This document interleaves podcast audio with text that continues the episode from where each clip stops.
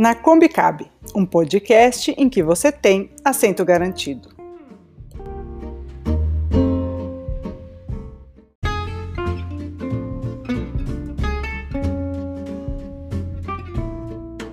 Olá, sejam todos muito bem-vindas, bem-vindos e bem-vindes a um novo, mais novo episódio do podcast na Combicab.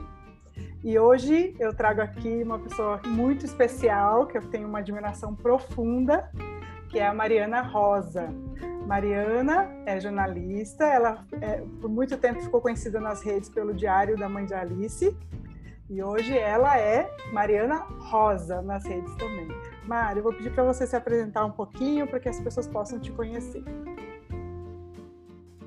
Bom, eu ia falar bom dia, mas eu não sei que horas que as pessoas vão assistir, né? A gente tem que perder esse hábito. Bom dia, boa tarde, boa noite, seja lá qual horário que a pessoa esteja ouvindo ou assistindo a gente. É, primeiro, quero agradecer muito é, pelo convite, a admiração é absolutamente recíproca, então é, um, é uma, uma alegria muito grande poder ter essa conversa. É, então, eu sou a Mariana, muito tempo conhecida com esse predicado Mãe da Alice, que eu diria que é do, o mais importante da minha vida, de fato por várias razões, não só pelo afeto, né, pela maternidade, mas por tudo que a, a vida da Alice me oportuniza. Mas eu, eu também sou jornalista, sou escritora, sou ativista dos direitos da pessoa com deficiência, integro um coletivo de mulheres com deficiência chamado Coletivo Feminista Ellen Keller. Eu também sou uma mulher com deficiência, tenho baixa visão. E, e é isso. E a Alice, eu falei dela, mas não expliquei é, muito assim qual é o contexto, né? A Alice também é uma criança com deficiência, ela, ela tem paralisia cerebral e está conosco, está comigo, já tem seis anos, vai fazer sete, nasceu ah, em agosto de 2013, então é uma, um presentão aqui na nossa casa, na minha vida, e um marco, eu diria, né? antes da Alice depois da Alice. Os filhos é geralmente isso. fazem isso com a gente, né? Sempre tem o antes é. e o depois. Eu queria aproveitar aqui, eu vou ler um trecho que a Mari publicou é, há algum tempo no Instagram, porque uma das coisas que eu aprendo muito com ela é essa conversa que ela tem sobre o que é deficiência, né? É, eu fui uma criança dos anos 80 e, e, a minha convivência com pessoas com deficiência era praticamente zero. Se você não tinha na família, você não via pessoas com deficiência. Né? Na escola não tinha, na rua era muito raro de se ver, né? Então eram crianças que ficavam escondidas, né? De alguma forma ou de outra, ou institucionalizadas, né? Eu lembro que tinha uma creche que cuidava de crianças com síndrome de Down e às vezes eu ia lá fazer alguns trabalhos voluntários, mas elas ficavam lá naquele local, você não via elas no, no mundo geral. E desde que eu comecei a, a ler mais a, a, Mariana e conversar mais, tem me feito ir para outro lugar quando a gente pensa em deficiência. Então eu quero ler um pouquinho o texto, o texto que ela publicou.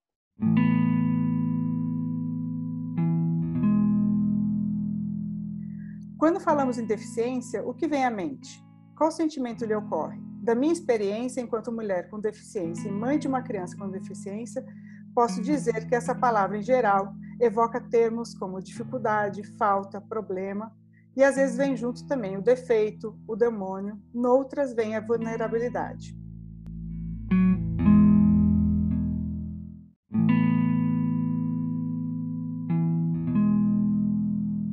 Deficiência, portanto, é o que se produz no encontro entre esse corpo, que tem um impedimento, com o mundo em que vivemos, que não acolhe a diversidade humana. Deficiência é uma situação de opressão. O mundo é que precisa de conserto, de reparo, não as pessoas. As pessoas precisam de cuidado. Eu queria que você conversasse um pouco, falasse um pouco o que te inspirou é, escrever esse texto e também nos falasse um pouco da tua visão sobre o que, que é ser uma pessoa com deficiência e de como isso opera nesse mundo que a gente vive hoje. Então, é, um pouco antes de eu escrever isso, eu tinha feito um outro, uma outra, um outro texto em que eu falava da minha deficiência, né? E aí vou aproveitar para responder as duas perguntas junto. É, eu levei mais ou menos um ano para me tornar uma pessoa com deficiência. E esse processo me faz lembrar Simone de Beauvoir, né? Não, não se nasce mulher, torna-se, né? Eu acho que é, é, é, isso, a deficiência também é uma construção, assim como o gênero, né? É, e, e, a gente, e eu fiquei um ano assim, meio no limbo, porque nem sou cega, mas nem tenho a visão sem nenhum tipo de impedimento, limitação, redução. Então eu achava, eu me via numa situação assim de quem sou eu para dizer que eu tenho deficiência, né? Olha lá a pessoa que é tetraplégica, como se houvesse um, uma escala de deficiência em que eu não pudesse me declarar uma pessoa com deficiência, porque eu veja bem. Daí eu fui entendendo aos poucos que na verdade tem muitos aspectos nisso e que a deficiência não é só a limitação que a gente traz no corpo, né?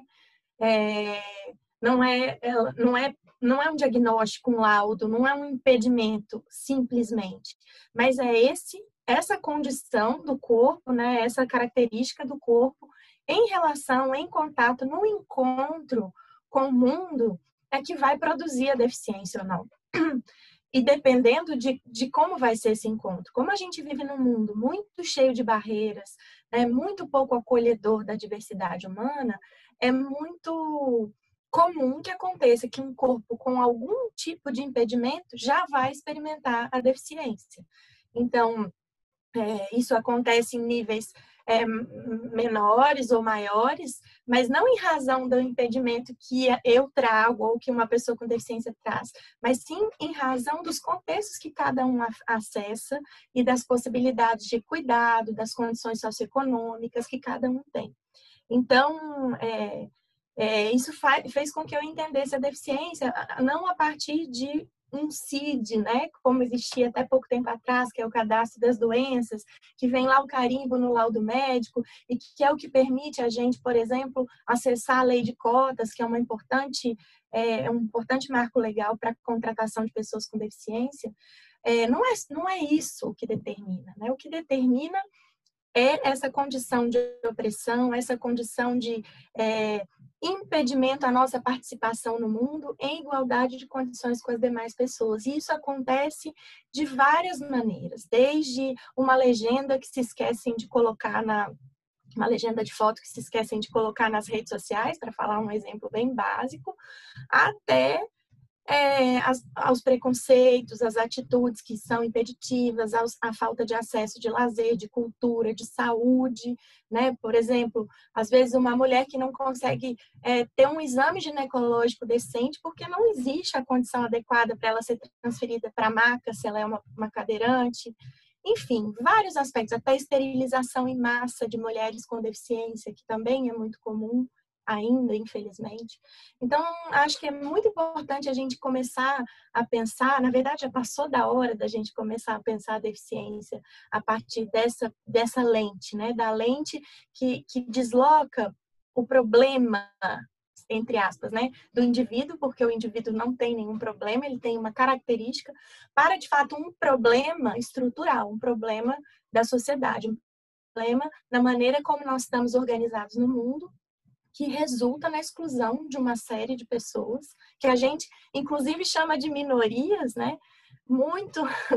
É uma, é uma, uma palavra perigosa, porque no caso das pessoas com deficiência são 24% da população, no caso dos negros, também chamados de minoria, são 54% da população. Então, nós não somos minoria, nós somos maioria, né? Minoria são os bilionários que estão aí fazendo dinheiro às custas da nossa exclusão, às custas da nossa opressão. Eles é que são minoria.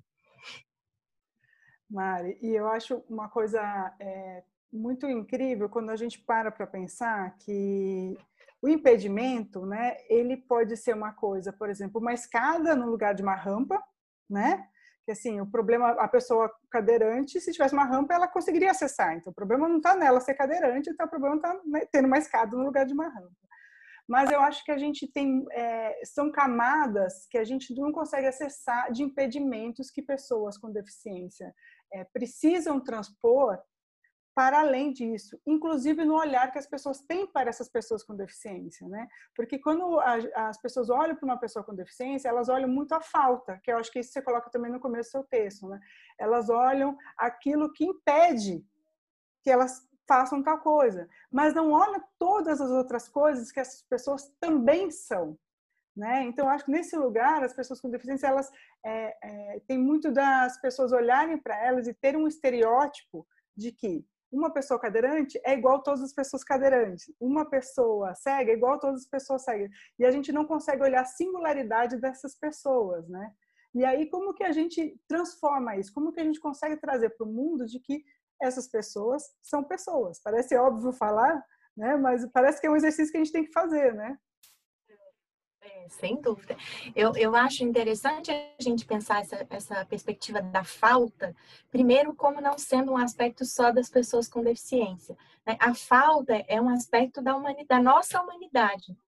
Porque somos humanos, estamos sempre em falta, em várias faltas.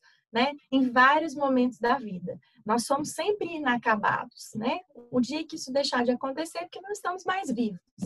A questão é que a gente hierarquiza quais faltas são aceitáveis, quais faltas a gente não vai tolerar, quais faltas tudo bem e, e no Brasil a gente inclusive acha falta de caráter ok, né? Dado o nosso contexto no momento. E outras faltas, às vezes a falta de um braço, às vezes a falta do, do caminhar, a falta da fala. Aí isso é condenado. É como se isso colocasse a pessoa num lugar menor, menos importante, uma terceira categoria lá de ser humano, né? Então, primeira coisa que eu acho que a gente precisa é, é descolonizar esse pensamento, né, e entender a falta é inerente à condição humana. Todos nós temos faltas. Então, por que que eu vou dizer que aquela falta é mais ou menos aceitável? Quem sou eu para colocar essa régua? Né? E depois, acho que você dá a oportunidade da gente esclarecer também é, a diferença entre diversidade e diferença, quando você fala da singularidade, né? Porque é, a gente tem falado muito hoje em dia em diversidade, né? E, mas a diversidade não dá conta da singularidade humana, porque a diversidade é isso da gente poder olhar as pessoas e encaixá-las em grupos. Então, o grupo dos brancos, o grupo dos negros, o grupo LGBTQ e a mais, o grupo da, das pessoas com deficiência, o grupo, sei lá, dos gordos. São vários os grupos. E esses grupos se formam a partir, muitas vezes, de características externas evidentes. É como se a gente fosse numa feira, mal comparando, né? Olhasse uma banca de frutas e dissesse: aqui estão os tomates, aqui estão as peras, aqui estão as maçãs, aqui estão as laranjas. É isso. Mas isso não, é, não dá conta do que é cada um, né? Então, a gente falar de diversidade é a gente se, se identificar com um grupo, é sobre a nossa identidade. Mas quem a gente é, transborda isso, não cabe nessa caixa. A gente está sempre circulando entre essas muitas possibilidades de ser, né? Então, aí vem as diferenças, que são muito singulares, né? Que são de cada um e que são aspectos internos. E que fazem a gente entender que cada um aprende de um jeito, se expressa de um jeito, ama de um jeito, se coloca no mundo de um jeito, né? Isso são as diferenças. E aí estão em todos nós, não estão só na, num grupo ou no outro grupo, porque quando a gente fica classificando em grupos, é como se a gente estivesse dizendo os diferentes, né? E na verdade, quando a gente pode olhar dentro desse grupo que não existe uma homogeneidade, então os autistas, Conhecer um autista, como diz Temple Garden, né? Conhecer um, um autista, conheceu um autista. Não conheceu os autistas, nem conheceu o autismo, né? E isso vale para todos nós, né? Todos nós, cada um de nós é uma amostra única nesse mundo.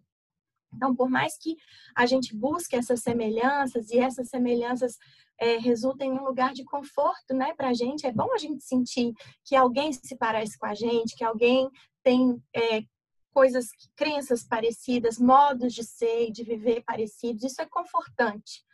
É, mas, ao mesmo tempo, isso não dá conta de dizer de nós e também não nos impulsiona, não nos coloca em contato com possibilidades de evolução, de, de pensamento crítico, de, de, expansão de consciência. Então, acho que nessa perspectiva é muito importante a gente também é, expandir um pouquinho essa discussão sobre diversidade, que significa tão somente eu reconhecer que existem essas pessoas, esses grupos, mas agora talvez seja o segundo passo. Beleza, agora que eu já entendi que esses grupos foram tantos anos é, excluídos da minha convivência, como é que eu posso olhar para cada um e me relacionar com cada um? Né? Aí é que vem a, a, história da inclusão. Né? Inclusão não é a gente permitir que uma pessoa que esteve fora, né, entre aspas, porque se fora não existe, é, passe a fazer parte dessa comunidade. A inclusão é o que, que se dá entre o encontro no encontro, perdão, entre essas duas pessoas e suas diferenças. O que se dá entre elas é muito menos sobre a gente tentar controlar, reduzir, classificar, definir uma pessoa, não é isso, né? Tentar conhecer essa pessoa para eu poder encaixá-la em algo que eu conheço, não é isso que é inclusão. A inclusão é o que eu faço quando eu me deparo, quando eu encontro com essa pessoa Quais são as possibilidades que emergem? Que tipo de mundo emerge desse encontro? Isso é que é a inclusão. Eu acho uma coisa é, importante da gente conversar é até é, ir para o oposto, que é a exclusão, né? tentar entender por que, que na história essas pessoas foram excluídas, especialmente pessoas com deficiência. É, lá na Idade Antiga, né, 4000 a.C., quando nascia uma pessoa com deficiência, essa pessoa era levada ao sacrifício, ou ela era é, jogada no abismo ela, ou ela era lançada no mar. Ela não tinha direito à vida. É, depois a gente avança mais um pouco quando chega na Idade Média, na Idade das Trevas, é, era, é, era uma visão mística da deficiência que predominava. Então, as, as pessoas com deficiência eram consideradas um castigo de Deus, o fruto da ira divina e, e elas eram ridicularizadas, eram usadas para entreter a corte. E é uma visão que persiste mesmo hoje entre grupos religiosos, por exemplo, quando nos abordam nas ruas, quando empunham suas mãos sobre as nossas cabeças, é, proclamando a, a cura. Né? Já, já vivi duas situações bastante constrangedoras em que a pessoa dizia: sua filha é possuída pelo demônio. Né? Então, isso está lá né, na, na Idade Média. Depois, quando a gente chega no Renascimento, começam as primeiras experiências de amparo à pessoa com deficiência, mas ainda numa perspectiva caritativa, né? Então, vamos fazer é, porque somos bondosos, porque não podemos deixar essas pessoas morrerem à míngua, né? Que também é uma visão que persiste ainda hoje. É, e agora, e depois, mais recente ainda, no início do século XX, é, com as guerras, principalmente americanas, né, que grandes contingentes de soldados começaram a voltar das guerras mutilados, com transtornos mentais. É, teve um boom nessa época dos hospitais, dos, dos métodos de reabilitação, é, das próteses, né, que nessa época eram concebidas, inclusive, menos para é, é, ajudar numa funcionalidade e mais para um conforto estético do outro que olhava. Então, o braço ficava bem parecido com o outro braço, né? Ou com a outra perna, enfim, com braços e pernas humanos, é, para que o outro, quando olhasse, não notasse a falta. Mas era um braço pesado, era uma, era uma prótese pouco funcional, né? É, e daí a gente, a gente pensa assim, nossa, agora vai, né? Tá indo. Que esse, esse, é, esse início do século XX muito marcado pelo modelo biomédico ainda da, deficiência. Eu, eu, vou falar um pouquinho mais dele, mas quero seguir a linha do tempo para a gente não, não perder. Aí, para dizer isso, assim, não vai indo, não é, não é uma evolução contínua, né? Tem idas e vindas. Então, chega é, 1945, com a Segunda Guerra Mundial, com o nazifascismo, e daí tem o projeto do Hitler, chamado T4, que é um projeto que exterminou 300 mil pessoas com deficiência é, é, em câmaras de gás. As pessoas eram buscadas em casa, levadas, deixadas para morrer sem, sem alimentação, né, morrer à míngua, ou é, um pouquinho depois para morrer nas câmaras de gás. E, e é, é, interessante a gente é, entender como é que esse processo se deu. Os médicos, as professoras, é, os profissionais da área da saúde e da educação, de uma maneira geral, eram levados a, a, a fazer um cadastro de todas as pessoas, adultos e crianças que tinham contato e que tinham algum tipo de deficiência. Esses nomes eram colocados numa ficha e eram marcados, inclusive, com uma cruz vermelha, né? É uma pessoa com deficiência. E, e as pessoas que conduziram esse processo de extermínio acreditavam que estavam fazendo um benefício para as pessoas com deficiência, que estavam livrando essas pessoas, que era um ato misericordioso, porque essas pessoas eram um peso para o Estado, que elas não podiam produzir, né? Então, isso a gente está falando de outro dia, né? 1945 Sim. foi outro dia.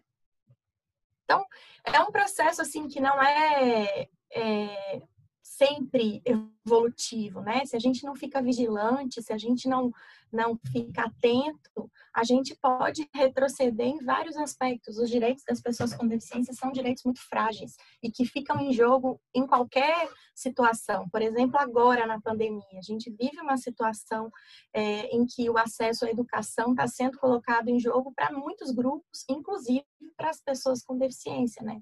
Que, que não conseguem, por N razões, acompanhar esse modelo de, de aula online. Enfim, pra, tudo isso para dizer que eu esqueci de mencionar a pré-história, para mostrar de novo que não é um processo sempre crescente. Na pré-história foram encontrados ossos antigos de pessoas com deficiência é, que chegaram à idade adulta. Então, se elas chegaram à idade adulta, elas não é foram sacrificadas. Elas foram cuidadas. Sim. Exatamente. Se foram cuidadas, né, era uma outra perspectiva nessa época. Então, a gente vê que vai e volta a depender muito da ideologia de cada época. Né? É importante a gente pensar isso. E aí pensar qual é a ideologia que está nos regendo hoje. E, e, eu penso que nisso a gente tem também é, um, um, um, dano dessa história toda, porque a história da deficiência é, foi contada durante muito tempo como uma história única, a partir de uma narrativa única, né? É, até porque era difícil as pessoas com deficiência acessarem lugares de poder, de estudos, para que pudessem dizer de si. Né? Elas eram tão marginalizadas, tão excluídas, que não acessavam esses lugares. Então, é muito recente, é de 60, 70 para cá, que nós começamos a poder no, no, dizer de nós a partir de nós mesmos. Então, por muito tempo, quem disse sobre nós foram principalmente os profissionais da saúde, né, os médicos. E aí sempre trouxeram essa perspectiva da falta, da limitação, da incapacidade, do corpo que precisa ser corrigido, porque é um corpo desviante, né? o corpo que precisa ser consertado, porque é um corpo que fugiu ao que é considerado um padrão. E quem é que definiu esse padrão? A partir de que que esse padrão foi definido, né? Então, e com isso vem vários aspectos, vem, vem as, as imposições de reabilitação, né, os excessos nos processos de reabilitação ou de habilitação. É, outro dia eu conversava com uma amiga que é cadeirante, adulta, e ela dizia: toda vez que eu vou fazer a manutenção na minha cadeira de rodas é uma luta, porque eles querem colocar a minha coluna alinhada. Mas se a minha coluna ficar alinhada, eu perco a mobilidade do meu braço direito, que é com, com ele que eu escrevo, que eu redijo, que eu produzo. Então eu falo para eles: deixa a minha escoliose, eu quero escrever. e ela diz que tem que ficar nesse tensionamento. Esse tensionamento diz de qual é a ideologia que está por trás de quem está consertando a cadeira. E de quem né? quer dizer o que, que é importante para ela, né? Exatamente. E o que é importante para ela tem que ser o que é importante para o mundo, né?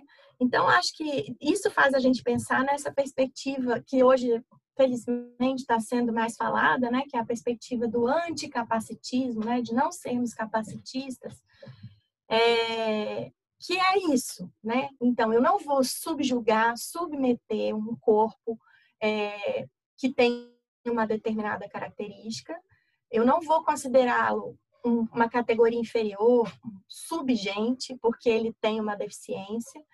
É, isso é ser anticapacitista. Eu não vou chamá-lo de nomes, eu não vou chamar pessoas é, que eu quero dizer a partir de um aspecto negativo, usando características de um corpo com deficiência.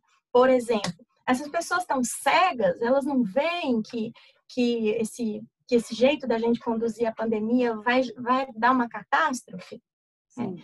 A cegueira não tem nada a ver com a falta de capacidade de discernimento. Né? Então, isso é uma fala capacitista, para dar um exemplo. Porém, o capacitismo é mais do que isso, né? O capacitismo é essa crença de que esses corpos que não são produtivos ou que não são produtivos dentro do que é esperado pelo sistema, porque muitos deles são produtivos, aliás, todos eles são produtivos em vários aspectos, mas dentro do que é esperado, no tempo que é esperado, da forma como é esperada. Muitas vezes não são. Então, esses corpos são descartáveis. Esses corpos não nos servem, não servem à sociedade, eles são um peso, como diria lá Hitler né, no terceiro Reich. Será que é isso? Será que é isso que nos define, a nossa capacidade? A gente é o que a gente faz, o que a gente produz? É isso que faz a gente ter valor na sociedade. E o que produz no, no sentido financeiro, né? O que produz na sociedade sentido... capitalista, né? Porque produzir, Perfeito. como você disse, vai produzir, né? Pode produzir Exato. arte, pode produzir afeto, pode produzir muitas coisas, mas não, às vezes, dentro desse, desse olhar capitalista, né? Que a gente. Exatamente, Ana. Ah, eu, e tem essa pressão também entre as pessoas com deficiência de que elas têm que buscar independência, de que elas têm que se tornar produtivas, e aí lê-se produtivas como pessoas inseridas no mercado de trabalho, né? E aí, quando a gente vai ver essa inserção no mercado de trabalho, primeiro, né? É, é só um percentual muito pequeno de pessoas com deficiência conseguem acessar o ensino superior. Sim. É, é, um, é 1%, é muito pouco. Depois, quando acessam o mercado de trabalho, é, em que condições esse acesso se deu? Quem são as pessoas com deficiência que têm perspectiva de carreira, que têm perspectiva de ganhar salários bons, né? Quem são as pessoas que entram nas empresas pela via da lei de cotas, mas que entram tendo um plano de carreira, um plano de desenvolvimento? Geralmente essas pessoas são admitidas em lugares considerados de menos importância ou de menos elaboração, né, de menos, enfim, vai lá tirar um xerox. Não que esse não seja uma, essa não seja uma atividade importante, mas é que julgam que a pessoa só vai ser capaz disso. Né? Então, é o capacitismo dentro das empresas também. Mas, além disso, tem gente que nunca vai chegar a estar no mercado de trabalho por N razões, que a gente poderia aqui ficar horas discutindo Sim. quais razões, inclusive porque não quer, né? Mas pode não poder, não conseguir, não ter condições para isso, ou realmente, enfim, não querer. E aí, essa pessoa vai ser, o que, que vai ser feito dela nessa sociedade? O que, que a gente vai fazer? Eu fico pensando, por exemplo, no caso da minha filha Alice né, que tem uma deficiência, que é, ela tem paralisia cerebral, ela não anda, não fala, não faz nenhuma atividade com autonomia. Dando um exemplo bem prático. Onde será que eu, como mãe dela, como responsável por ela, como talvez uma das pessoas que mais a ame no mundo, é, qual será o meu papel? Será o de lutar para que ela desenvolva habilidades, funções, alcance capacidades que possibilitem a ela gerar dinheiro, dinheiro para se manter no mundo, né, ter condições para isso, e o que que isso vai representar para ela se ela não puder alcançar essas capacidades, essas habilidades, se isso não for possível com o corpo que ela tem. O que que isso vai representar para ela? Que mensagem eu como mãe vou estar tá dando para ela se eu, por exemplo, colocá-la em cinco sessões de fisioterapia semanais, com duas horas de duração cada uma, dizendo você precisa andar, você precisa falar, você precisa. Porque senão, como que você vai sobreviver? Ou será que vai ser importante eu, como mãe dela, como uma pessoa que acredita nela, que olha para ela e presume competência, que olha para ela e acha que ela é capaz de muita coisa, e que é profundamente e afetivamente comprometida com ela, será que eu não deveria estar empenhada em buscar promover políticas públicas que garantam o cuidado que ela precisa ter para ter a vida que ela precisa. Né? Para que ela tenha acesso ao cuidado, não só a partir de mim, que sou mãe dela e que posso cuidá-la, mas um dia que eu não estiver aqui mais, quem é que vai cuidá-la? Como vai cuidá-la? Quem vai garantir isso a ela? Para que ela não fique submetida a relações de abuso, de violência, porque afinal é essa pessoa que cuida dela, então ela vai ficar submetida a isso. Será que é, não deveria ser aí que eu deveria colocar o meu, o meu, minha intenção, minha energia no mundo, né? Para que ela tenha direito ao cuidado. Porque é, é por meio do cuidado que a vida dela vai florescer em todos os aspectos. Né? E esse cuidado inclui, sim, por vezes as terapias, mas não como uma pressão de algo que ela vai precisar alcançar, porque sem isso ela não vai ter direitos. Ela é, um sujeito de direitos hoje, ontem, amanhã, do jeito que ela é.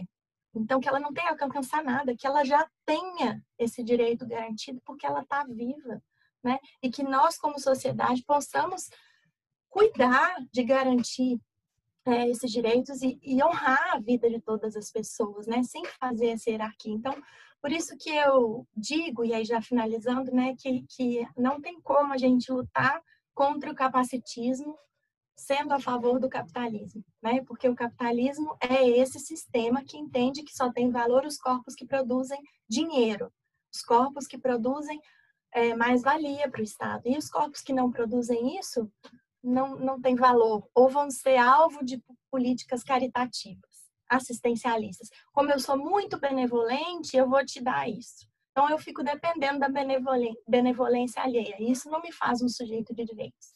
Isso retira a minha dignidade. Né? Então, se eu tenho um compromisso com a minha filha, se eu tenho um compromisso com as pessoas com deficiência, eu vou lutar para que o cuidado seja o princípio, o direito e o modo da gente promover justiça social. É aí que tem que estar a minha energia. Eu acho é, que a gente volta até no começo da nossa conversa, né? O texto que você falou e até o tema que eu dei para o podcast de hoje, que é, é o mundo que precisa desse reparo, desse conserto, né?